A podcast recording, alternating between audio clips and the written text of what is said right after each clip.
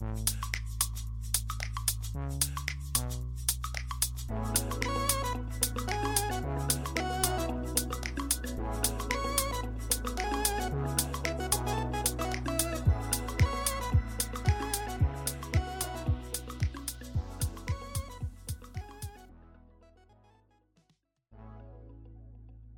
迎收听日本排球腿光部，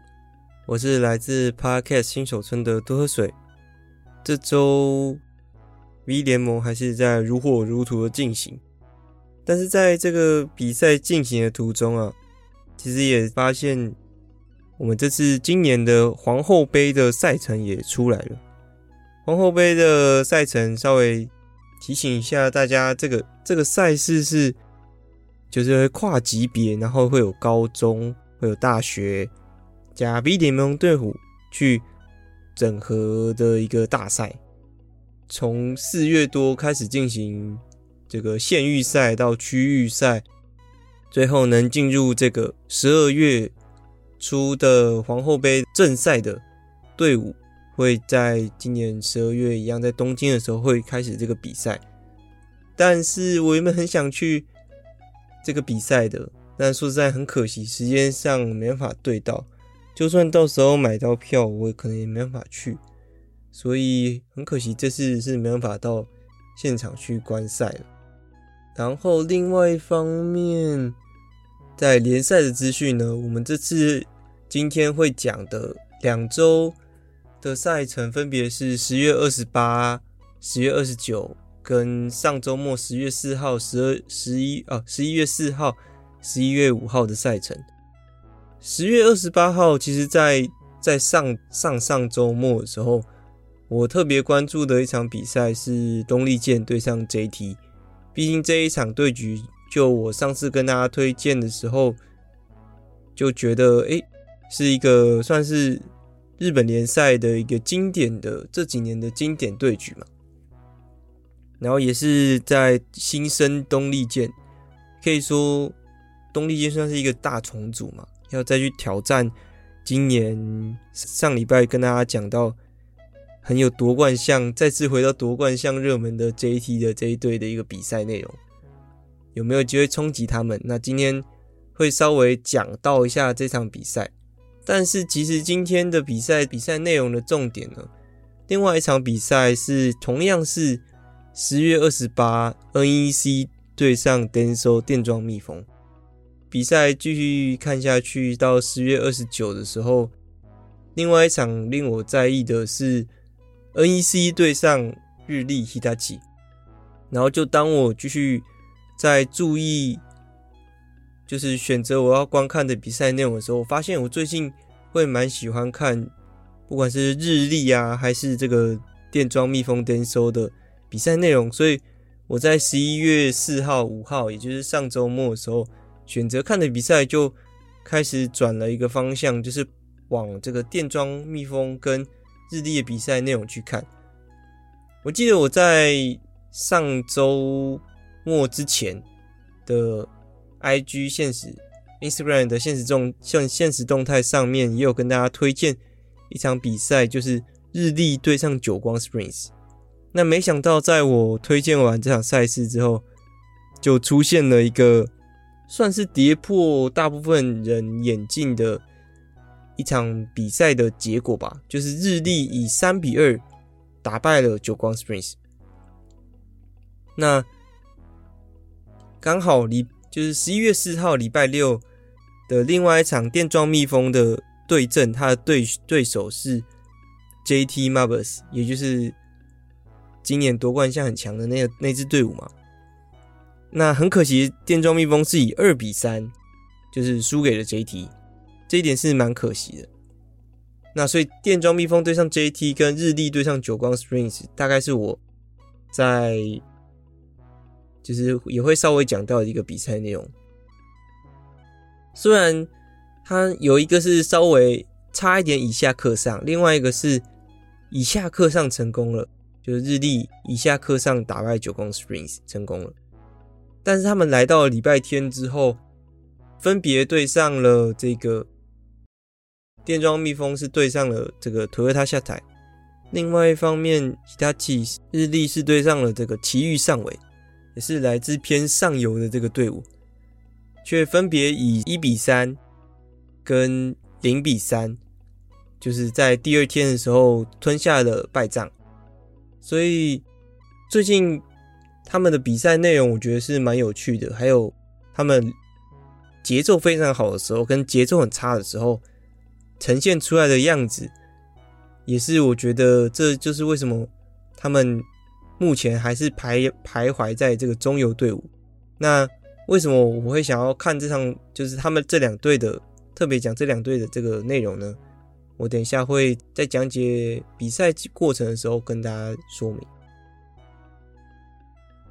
那就准备进入到我们今天的啊，对了，最近其实还有一个 V 联盟在前几天吧，就是公布了一个蛮有趣的一个活动吧，算是包含了所有的 V 联盟的队伍，不管是 V one 女生、V one 男生。还是这个 V 二、V 三的队伍去做一个球衣人气的竞争。虽然说是球衣人气的竞争啊，但是我个人觉得其实就是在比队伍的粉丝数吧。我个人还是觉得这个排在就是怎么讲，他们就排了很像比赛的那种线图。就是比赛就会出现谁跟谁对，然后在网上的那种图，帮别人做了很多对局。每一个就是有一些，因为我也只看女生的嘛，那男生的队伍也出现在这个比赛对阵里面，然后比的就是球衣的设计。但是虽然说，就像我刚刚讲，虽然说就是在比设计，但是其实其实。就是比这个球队人气吧，毕竟很少人会哦。我看了这个球衣，所以我觉得，哎，这个球衣可能比我喜欢的队伍还好看哦，所以我就投对面。这不太可能。做了一些不同的活动，我觉得是还不错啊。毕竟以前你如果没有这个活动，我可能也不一定会特别看过其他，不管是 V 二、V 三还是男生的这些球衣。所以是可以给这个粉丝们去做参考，说，哎、原来还有这支队伍，啊，这支队伍球衣也其实还蛮好看的之类的，算是会有一些给其他让不同层怎么讲，让不同层的粉丝会互相可能会打到，打到意思就是说，哦，我稍微去注意到其他的不同分层的一些内容。就是不是只会一直关注在特定的一个区块了，算是一个不错的尝试嘛，大概是这样。那我们就准备进入到今天的这个比赛内容，接下来就进入到我们今天的第一场比赛，就是十月二十八号东丽箭对上 JT 这场比赛，我只能说 JT 真的是。不愧是志在得冠。从前面的布阵，虽然绝对不是说他们排他们最好的阵容，甚至说最熟悉的阵容，但是因为就是因为这个不熟悉，有让我感觉到他们要继续精进，然后挑战自己的一个可能性的一种感觉。因为在这场比赛里面，先发阵列是。林琴奈跟和田瓦达的双边空手阵容，这个跟他们之前的，就是和田基本上在 JT 是不会打主攻手的这个位置的。没想到在这一次，这个教练团愿意让他去尝试打这个位置，也是算是一个挑战展现吧。然后虽然不是先发，但是。他作为替补的时候，以举队出场，也是这位选手首次以举队在 JT 里面做出场的。西川 Yuki 西川，在这几个边攻手的变换位置中，就能感受出来，其实 JT 还在尝试很多不同的一个阵容。那另外一方面，东丽健他们的开季首战就是对上这个夺冠热门 JT，然后失去了这个石川真佑跟野吕佳奈子、诺罗跟库洛沟这几位边攻手的主角色哦，还有他们的去年的应该说这五年前五个赛季的外援选手库兰。之后，在这一次迎来了这个新的，应该说不能说大炮手，就是举队攻击型举队，是这个乌拉卡洛的，是来自这个意大利的意大利代表的一位选手，这样子。那当做举队跟 Seki 做对角。那另外一方面，在边攻手的部分，跟我的预测是蛮接近的。福克扎瓦子古米，深泽姐妹的这个妹妹子古米，他作为了大炮手出场。那另外一方面，他们的蓝中手在失去了这个欧高瓦艾丽娜小川爱里奈。说来，这个小川爱里奈，他现在就是转到了 JT。那等一下会讲到小川爱里奈部分，虽然他在今天。这个十月二十八号并不是以先发出场，但是后续还是有他的表现。那我们讲回到东丽健的蓝中手，这个塔纳胖是来自泰国的代表的非常年轻的一个蓝中手，才二十一岁。那说来这一场比赛里面还有这个西川姐妹的这个对局，尼西克瓦尤西诺是东丽箭的。另外一侧的这个大炮手，而他是作为先发出场，跟子谷米做两支大炮。那蓝中手的部分，东丽箭另外一边也是他们在这几季都是以先发阵列出场的这个 Osaki 大旗。那在进攻的整个，因为东丽箭今天是首战嘛，十月二十号这一场。他的进攻组织的一个方式跟我想象的是蛮像的，主要就是以右边右侧这个新的举队乌拉卡洛的当做主要的一个攻击点，很长 Seki 就会需要去依赖这一位选手去做进攻，所以东丽健的进攻其实变得比较单调，再加上跟这个。泰国蓝中手塔纳胖是比较少，应该说是第一次的一个场上配场上配合，所以在这场比赛里面很明显看出来，这个他们之间的一个关系并还没有建立起来，所以在运用上面的数量就少了很多。那东丽健其实过去的时候，在这个塔纳潘位置是欧高艾丽娜小川。他跟 Seki 的配合是占蛮大一部分东丽健非常重要一个点，所以在失去了这个蓝中手一个进攻点之后，在双边攻手的整体的进攻压力就会再更大一些，再加上这两位选年轻的选手，不管是尼西卡瓦还是兹古米的这个进攻能力。跟在前几季的，不管是伊西卡瓦还是库兰的经验跟实力上，确实是差距算是蛮大的，所以给了 Seki 蛮大的压力，跟需要去运用这个乌拉卡洛的这个外援，一直给他增加球数，所以就会让东丽健整个进攻变得比较单调。但是有一个点是让我蛮开心的是，这个子谷米他在。进攻方面的表现算是蛮超越我的想象的，因为他还有后排攻击的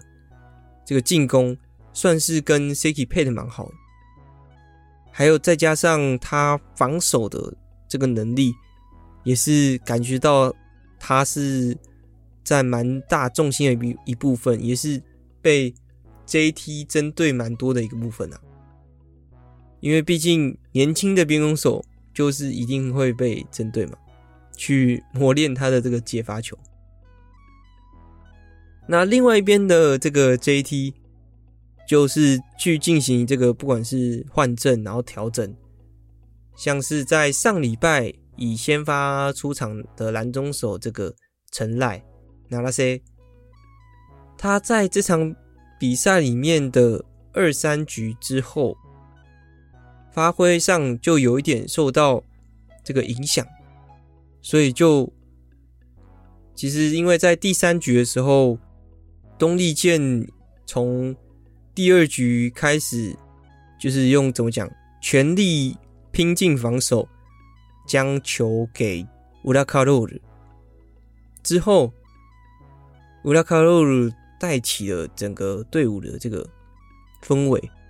，Seki 就开始增加了蓝中手的这个运用，所以给 JT 的防守带来了一些压力。最后。在第三局的时候，硬拿了一一局下来，所以在虽然东丽呃，虽然 JT 已经在第三局的时候去调整了阵型，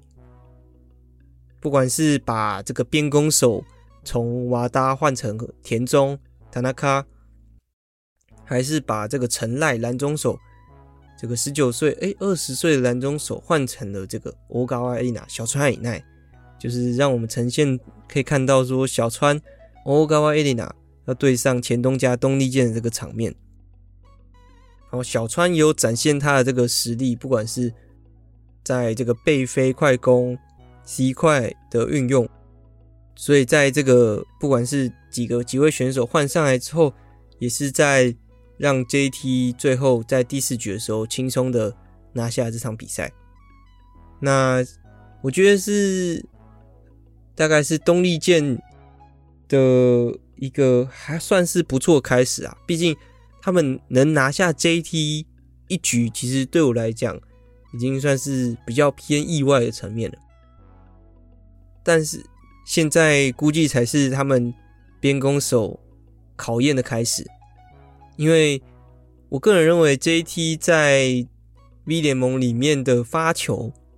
并不是说非常强。并不是一个发球非常强的队伍，但是要考验这些年轻边攻手的部分，就是当面对到发球特别强的队伍的时候，他们能不能扛住这个压力？我觉得才是东丽健之后的一个考验吧。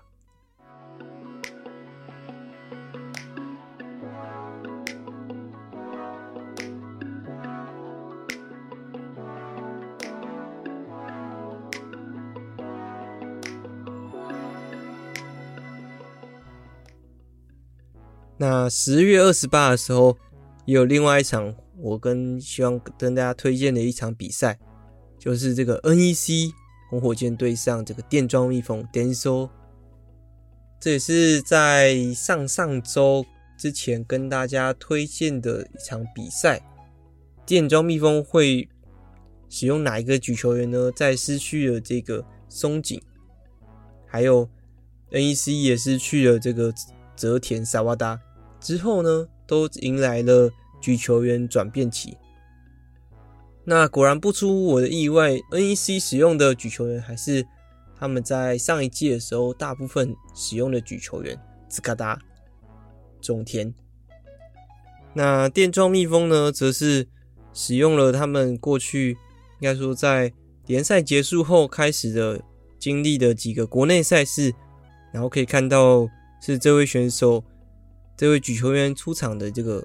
身影，就是这个 Yamaguchi 山口。Yamaguchi 山口，其实在上一季联赛的最后的时候，其实就有看到他出场的一个机会。在上一季的时候，两枚换的时候，大部分也是这位选手做出场。那跟他搭配的这个举队，意外的并不是在这一季他们的外援选手罗萨玛利亚。而是他在上一季的最后时候，跟他搭配的这个举队的选手是这个游戏达这吉田，是一个左手左撇子，然后身高并不是非常高，也是一百七十出的身高，那也是非常年轻，才在二零二二零二三季的时候才加入了这个电装蜜蜂，也有算是不能说非常多的出场机会，但也不会不能说少，还是有就是偶尔会出场去做比赛。那他们两个就是算是一个控比吧，就是组合。电装蜜蜂并没有急着让这个罗萨玛利亚去做先发出场，毕竟那时候看社群的时候。基本上在开季前的时候，这个罗萨玛利亚才就是来到日本，所以也能想象他融入队伍的时间，可能并不能说是非常快。那 NEC 这边刚好像还没讲完，只讲我们现在刚只讲完举球员嘛，因为举球员毕竟影响整个队伍很重要。那我们回到 NEC 的选手，他们加盟的这个。巨型举队也叫这个 Duluth，那他是上次有跟大家介绍到他嘛？那他在这一场比赛里面也是以先发出场。那另外一位 NEC 引进的这个泰国的主攻手是这个阿加拉邦，他也是作为先发出场，跟 Koga 古贺去做这个对角。那蓝中手就是这个西马穆拉跟亚马达，相信大家应该非常熟悉。自由人则是这个口基吗小岛，算是一个非常感觉听起来这这个队伍会是非常厉害的一个拼装车。但是刚刚讲到的，不管是这个德鲁斯丹尼尔，还是泰国的边攻手阿加拉蓬，都是来到队伍时间并不能说是非常长。因为他们引进了这两只，让他们的怎么讲，手上拿的武器变非常多，所以就令人期待他们怎么配合嘛。这也是我上一次讲的时候跟大家提到的。结果是，就比赛内容看起来，觉得他们手上拿的武器是太多了，举球员似乎还没有找出他要怎么去运用这些武器吧。在比赛中很能看到，说他们好像还没有很熟悉使用以右以举队为主要进攻点的一个主要箭头的一个进攻的体系。在这场比赛里面看到就是一直一直举给右边，一直举给右边，一直举给右边，就觉得哎，古贺球变超少。虽然不是说是这样是不好，但是就是能感觉到说进攻的。整体策略好像并不是说有非常有体系的这样的感觉，所以就一直觉得好像一直没不太有节奏，节节奏感不太好，进攻的流程并不是说非常流畅，虽然也有跟对方的防守非常黏也有关系。那前面的时候就是一直呈现，一直往右边举，右边举，右边举，去一个单发进攻的一个感觉。然后再加，相比而言，反而是电装蜜蜂整体配合的选手们都是非常熟悉的。就日本人，他们引他们引这次引进的，不管是罗莎玛利亚还是新进的举球员都没有上，反而是派上他们最熟悉的阵列，以这个亚马库吉的举球员一个举球为这个主导。然后运用边攻，呃，运用蓝中手的，不管是尤科多阿塞亚卡和呃这个横田尤科多姐妹的这个妹妹，跟在感觉进怎么讲，感觉成长非常多的这个阿萨诺马野七奈位，是在去年有入选代表的一位蓝中手的这样的一个蓝中的进攻体系去做搭配。那相比 NEC 而言，反而就觉得这个电装蜜蜂的整体的凝聚力非常强，然后再加上他们他们的战术的体系是能感觉到出来说，哦，这是一个体系的，就是我先用这边之后骗掉你的拦网之后，然后再去执行下一个战术之类的一个。感觉是，就算你可能并不能说非常理解他们是怎么打的，但是你就看光看比赛的节奏，就觉得电装蜜蜂是非常好。然后当然要在要建筑在有这个蓝中手为进攻核心的这个体系的时候，是需要非常好的一个接球的品质嘛，质量要是要非常高的，所以这当然也有。就是归功于这个福留惠美、福克多梅，他的这个接发球，跟他的特别是他的接扣球吧，是有不管是守住了哪些球，是有断了 NEC 的一些节奏。然后令我意外的比较特别的是，他们是使用蓝中，然后最后搭配这个后中的这个进攻，让我想起了这个日本代表的一个战术。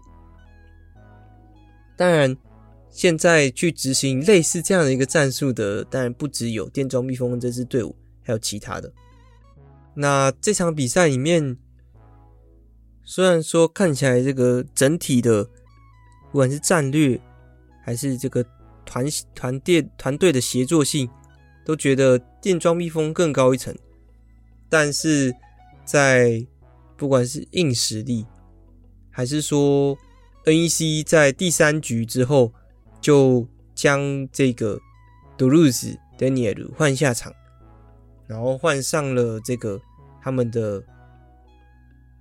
重炮型举队，这个亚纳吉他柳田也是长期待在队伍的一个老将，当做举队之后，整个进攻重心又感觉回到了这个以主攻手为核心的这个。为这个主为主攻手，以主攻手为核心的 NEC 这支队伍，让整个进攻流程流畅了非常多。诶，我觉得在第三局之后是差超多的。然后再加上他们调整了蓝中手是有调整他们拦网的这个重心，将电装蜜蜂非常重要的蓝中的这个进攻节奏给断掉了。就是拦了好几次拦网得分，让电装蜜蜂的蓝中手并不是说发挥的非常好，也就是在也就将这个电装蜜蜂的当封死了这个蓝中手进攻之后，让电装蜜蜂整个节奏会直接整个咔啦，就好像从山谷上掉下来这种感觉，所以就能很明显的感觉出来，电装蜜蜂很依靠他们的蓝中手。去把持这个他们很有进攻性的一个排球，但失去了这支箭之后，就让电装蜜蜂好像没办法战斗了。现在，那为什么会这样说呢？我觉得等一下我们再讲到，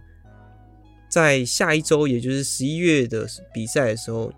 相信大家可能就会能理解。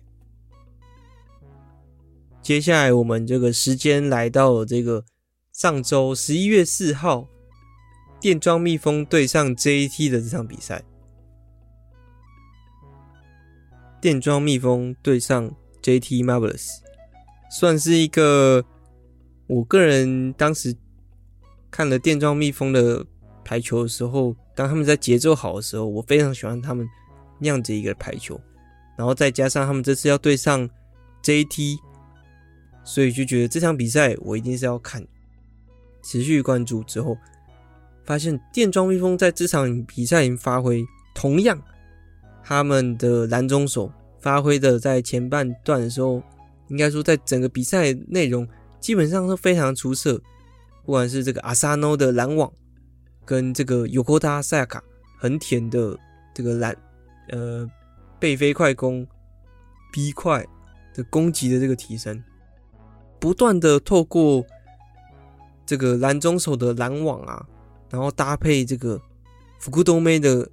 这个防守，感觉是有给到在今天的这个整体的协防上面有给到 JT 稍微一些压力，再加上他们在这场比赛的发球的战术上面执行的非常的好，然后在这个不断的。一处不断不断的 touch，然后接球，然后进攻的这样的一个不断的一个循环。但前面的那个发球战术似乎有降低了 JT Marvelous 的举球员的配合的这个精度，让 JT Marvelous 很长只能接，就是举到这个边攻手位置，在拦中手运用上反而很少，然后让进攻整个并没有非常大的一个威胁。特别是现在的 JT，他们现在拥有不管是欧高艾里纳、小川以奈，可以使用这种速度型的快攻，还是有高度的这个三迪亚戈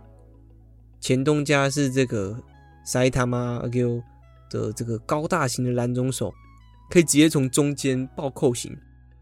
但是他们在这场比赛里面，JT 在这个举球员在篮中的运用上是。比想象中的还要少，所以就让电装蜜蜂其实并不是说很难发挥，发挥的算是非常好。而且在这场比赛里面有发现说，在这个电装蜜蜂的举球员山口在运用右侧攻击，也就是跟他搭配的这个吉田吉田的配球数明显的增加了。我个人就觉得是说。可能当时这个 Yamaguchi 在对上 NEC 上周对上 NEC 的时候，因为 NEC 的左边的 NEC 大炮手的拦网都非常好，特别是当时这个吉田的对对上的这个对面的拦网手是这个 Koga，所以给他的球数就没有给他非常多，也是有因应着这个对面的一个能力去做配球的一个安排吧。更是这样觉得。刚刚都讲了非常多的这个电装蜜蜂的拦中手、举球员，还有举队嘛。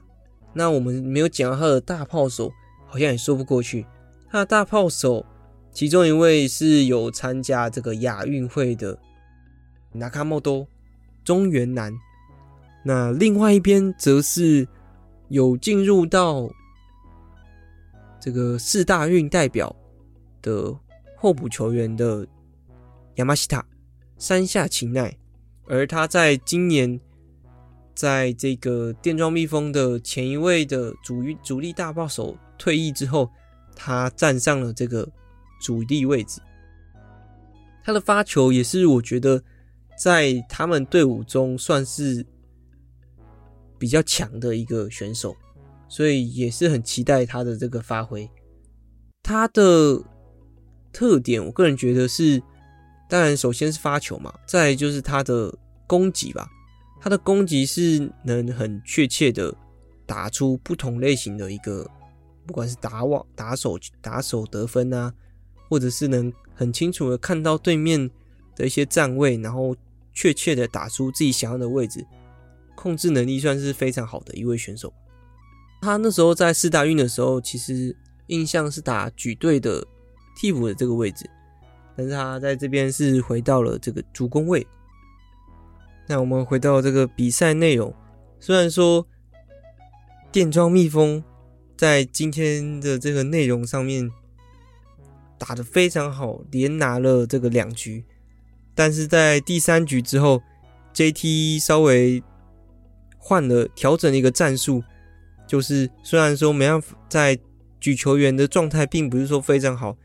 然后也接球状态可能并没有说非常好，让举球员好运用篮中手，而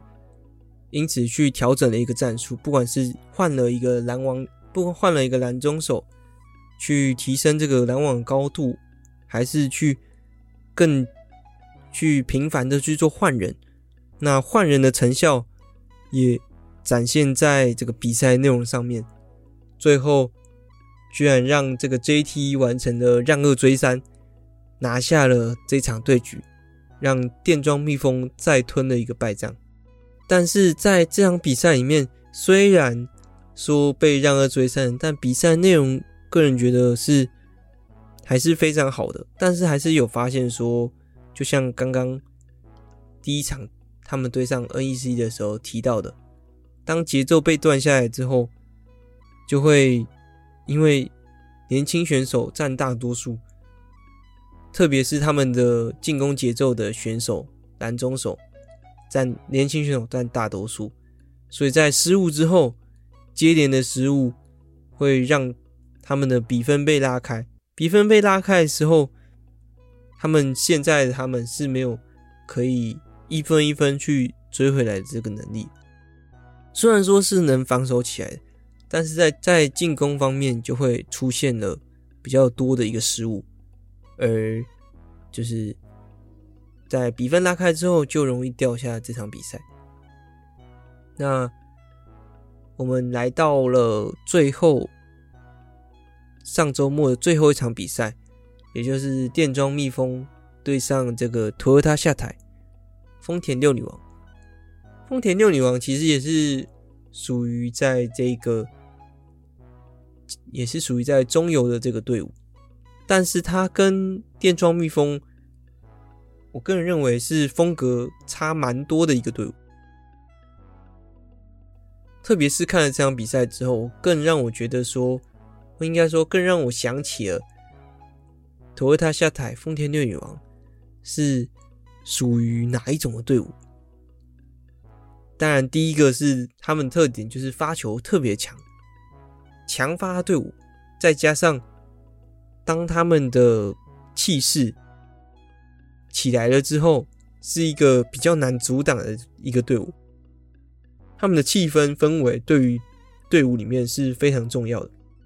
而相对的，电装蜜蜂是属于这种优等生，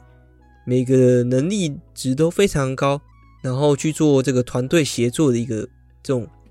这种感觉。每个人的每个该做什么事，该做什么事都分配的非常好，所以在防守上面的一个协作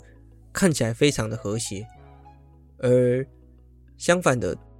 这个丰田六女王，Toyota 下载的他们的团队协作。更是他们的展现出在他们的 play 上面，会开心的时候就会得分的时候就会大家一起开心，努力的每个人努力的去拼每一颗球，能感觉到他们这个奋战的一个身影。然后在攻击层面又是，并不是说打这种非常快节奏的一个进攻，而是比较。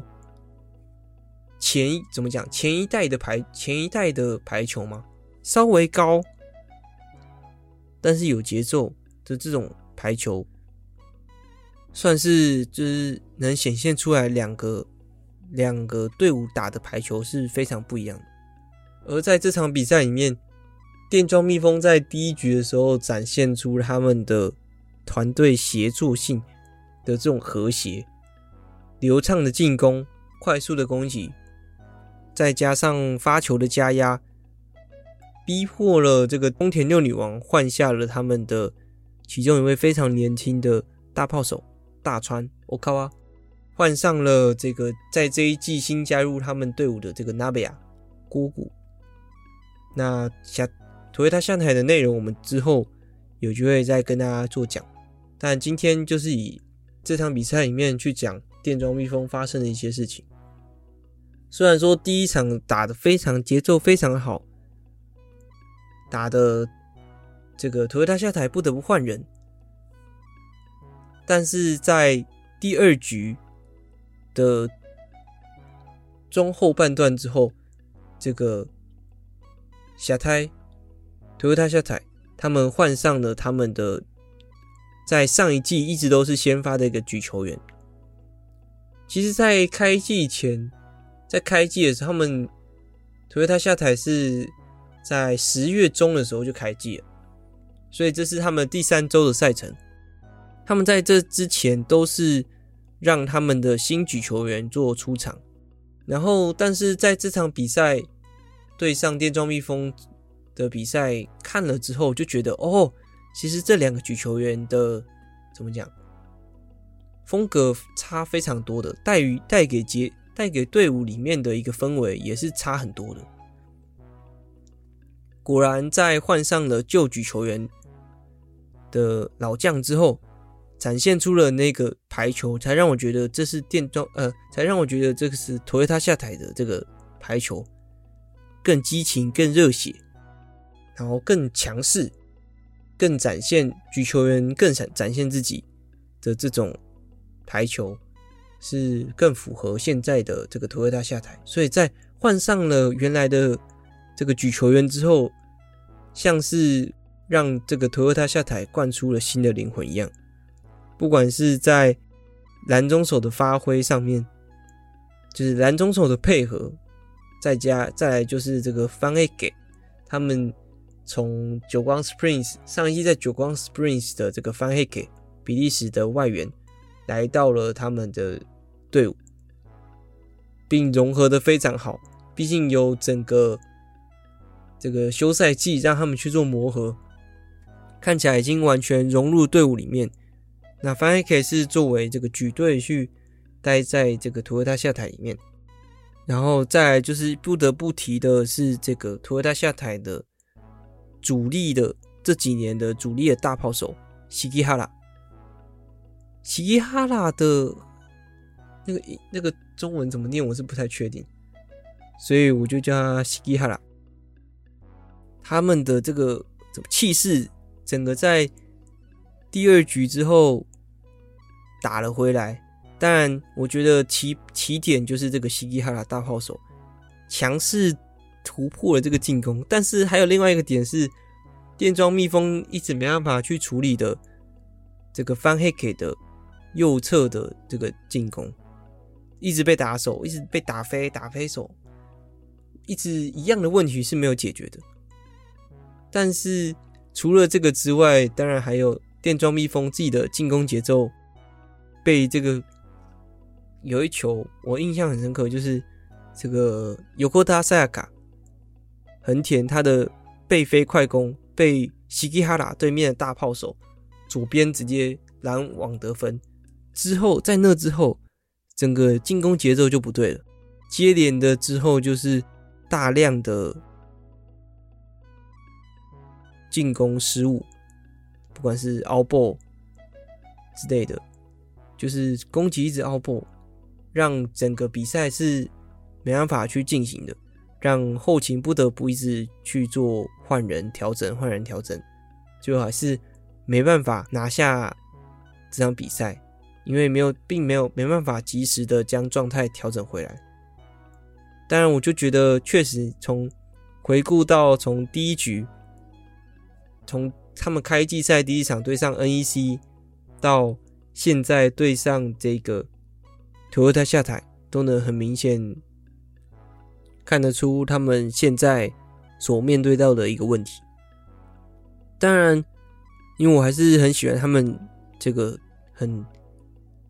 安定，然后很流畅的这个进攻排球，再加上又是以拦中手为核心，发挥的时候又是非常强。所以我就个人还是很期待他们的这个成长。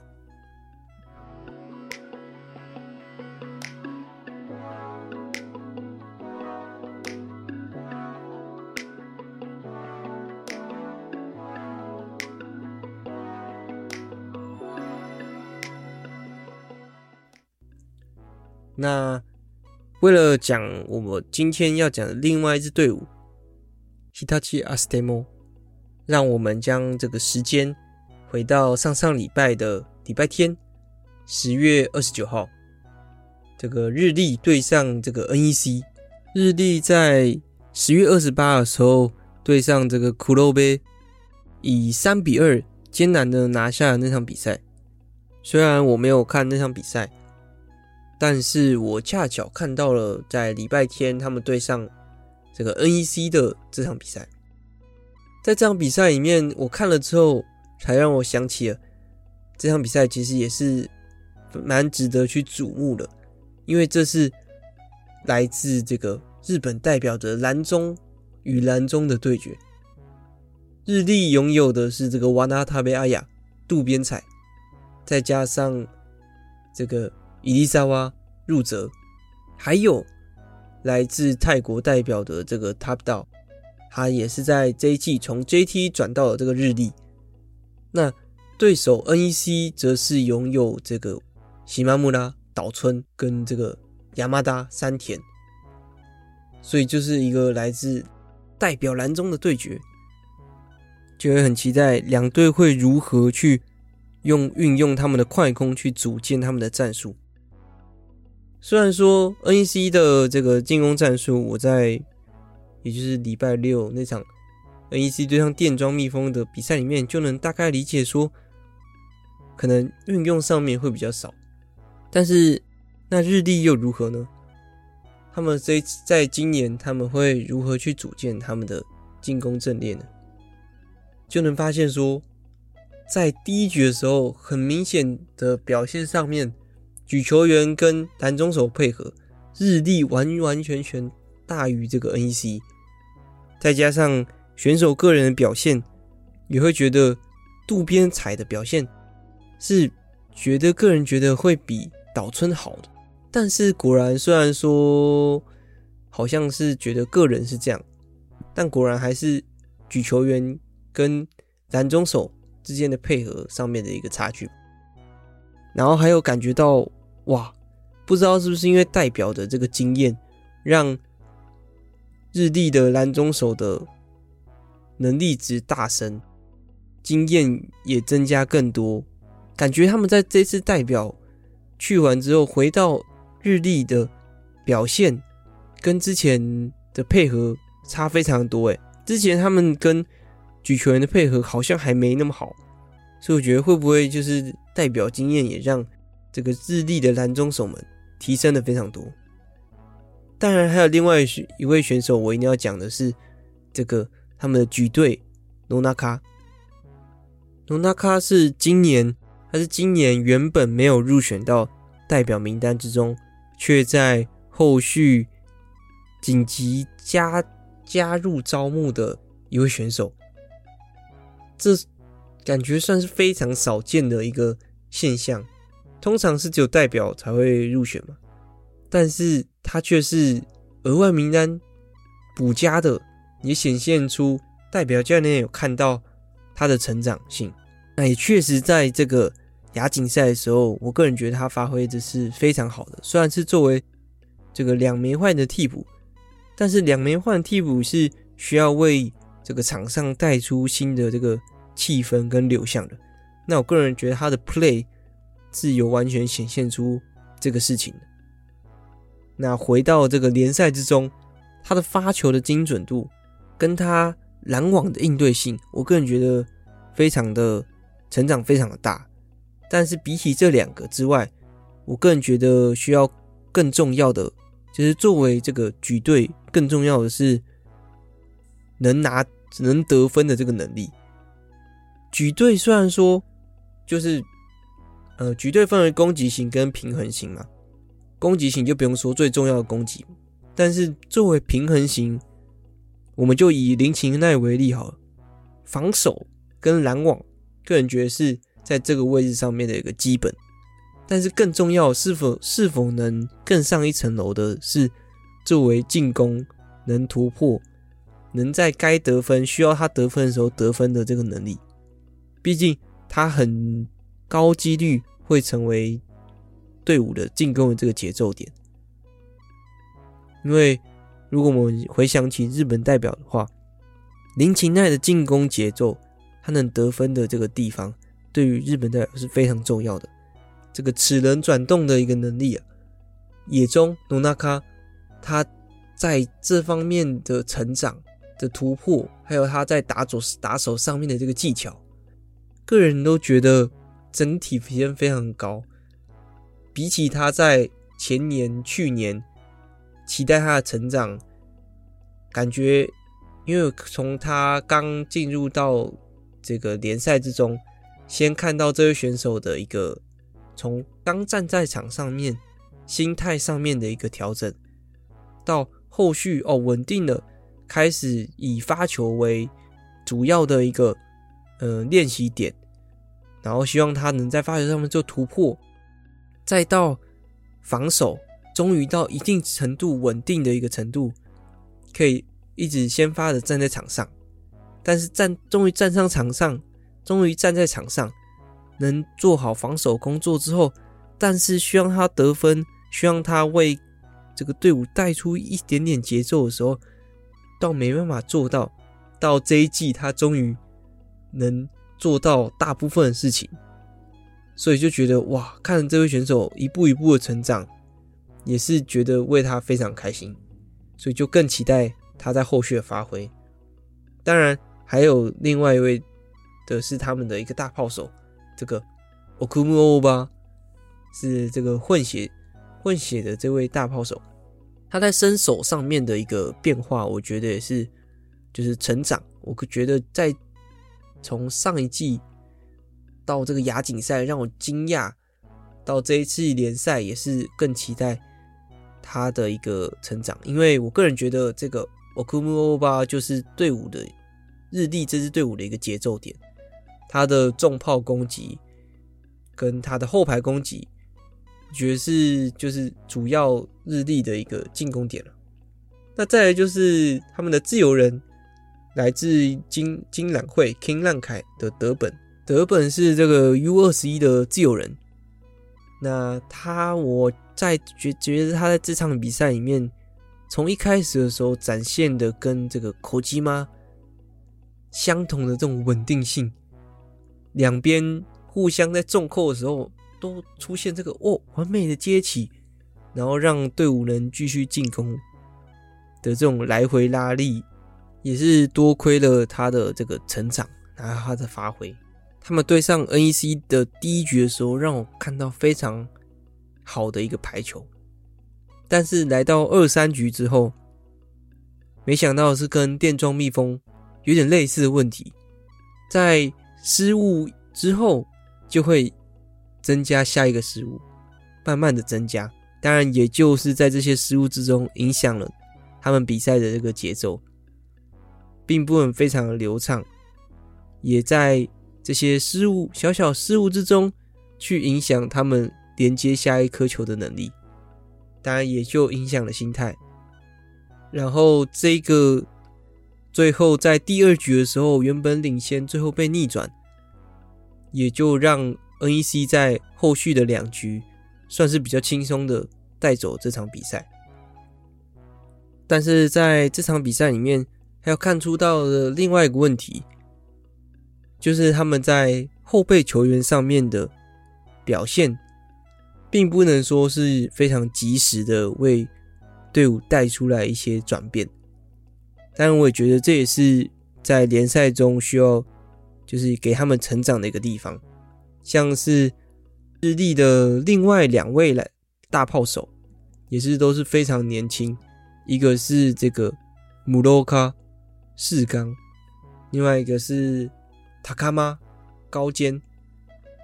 两位大炮手，我觉得也就是他们现在正在这个培育的新的一个边攻手，所以也期待他们在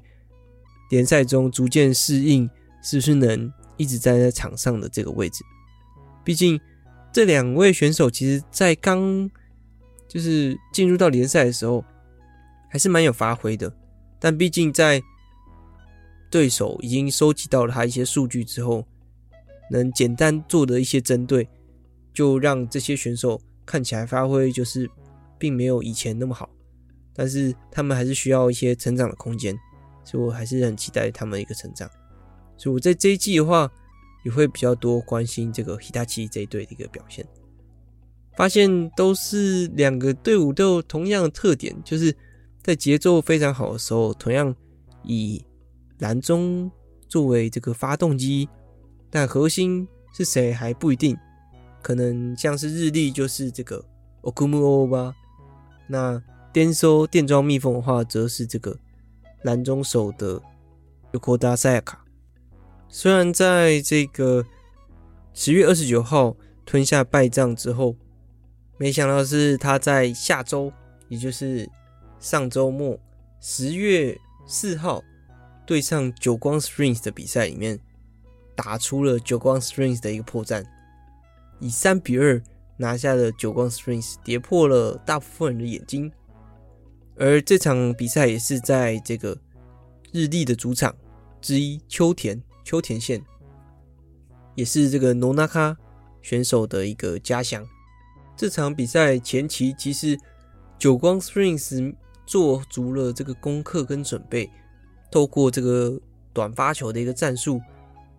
加上拦网，压制住了这个 Hitachi 的拦中，让这个日立打得非常的痛苦，很大时间需需要依靠他们的这个边攻手，而且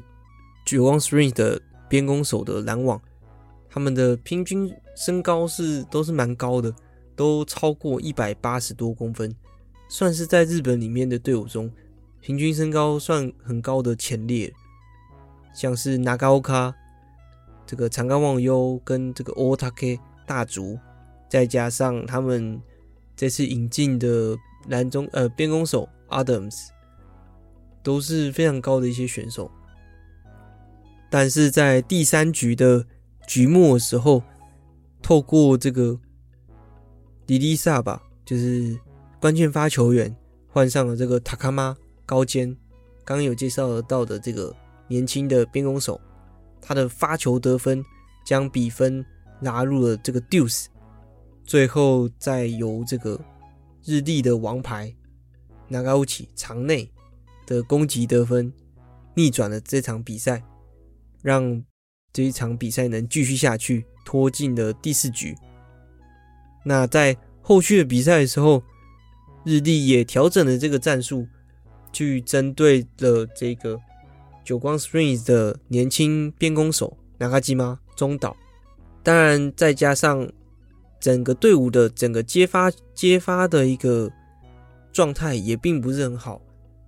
尼西穆拉的状态也随着比赛进行。局数的进行的状态有往下掉，让这个整个接发的流向并不是非常好，然后就会依赖到这个边攻手，也就是前排大炮手。那轮次刚好就是这个纳卡基玛的这些轮次，日立调整了这个接球的一个站位，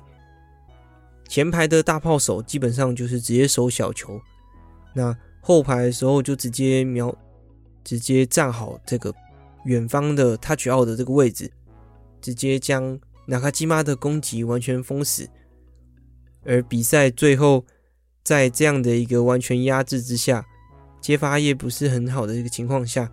让久光 Springs 的节奏完全断档。最后在第五局的表现上面，压制着久光 Springs 带走了这场五局大战，以三比二赢下了久光 Springs。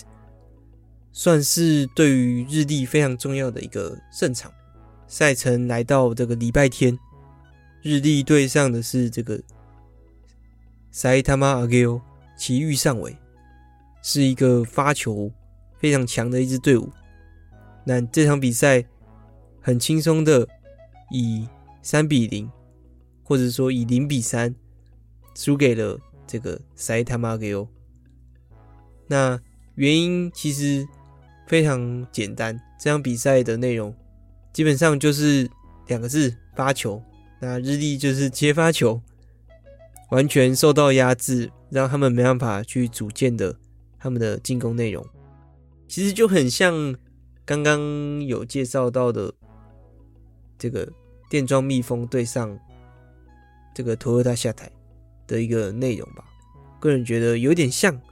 但是。如果要比接发的能力值的话，我个人觉得电装蜜蜂还是高一个等级吧。哎，好像也不能这么说。但是他们两队比赛输的特点是蛮像的，通常就是在接发失误之后，甚至是说攻击的节奏断档之后，就会没办法将状态调整回来。然后而接连掉失这个比赛的节奏，但我觉得果然，虽然要比起来，电装蜜蜂输给 Toyota 下台那场的断档可能还是比较严重一些，但是我都很喜欢这两支队伍，他们在能完全展现他们一个排球时候的一个魅力，是我特别喜欢的风格，所以我还是会在这一季。为这两支队伍加油。那这两支队伍都还在中游去做这个徘徊，所以前期也就是现在，他们在前面累积的这个胜场变得是相当之重要。每一场的胜场都攸关他们能不能达到他们想要达到的一个名次。那下一次我就会透过其他赛事去跟大家介绍其他的队伍。也谢谢各位收听今天的日本排球特工部。最近时间真的是比较难排，比较难花心思去讲怎么讲出更有趣的内容。虽然不知道各位听会不会觉得是差不多，但也谢谢各位收听今天的日本排球推广部。我是来自 Park 新手村的多喝水，我们下次见，拜拜。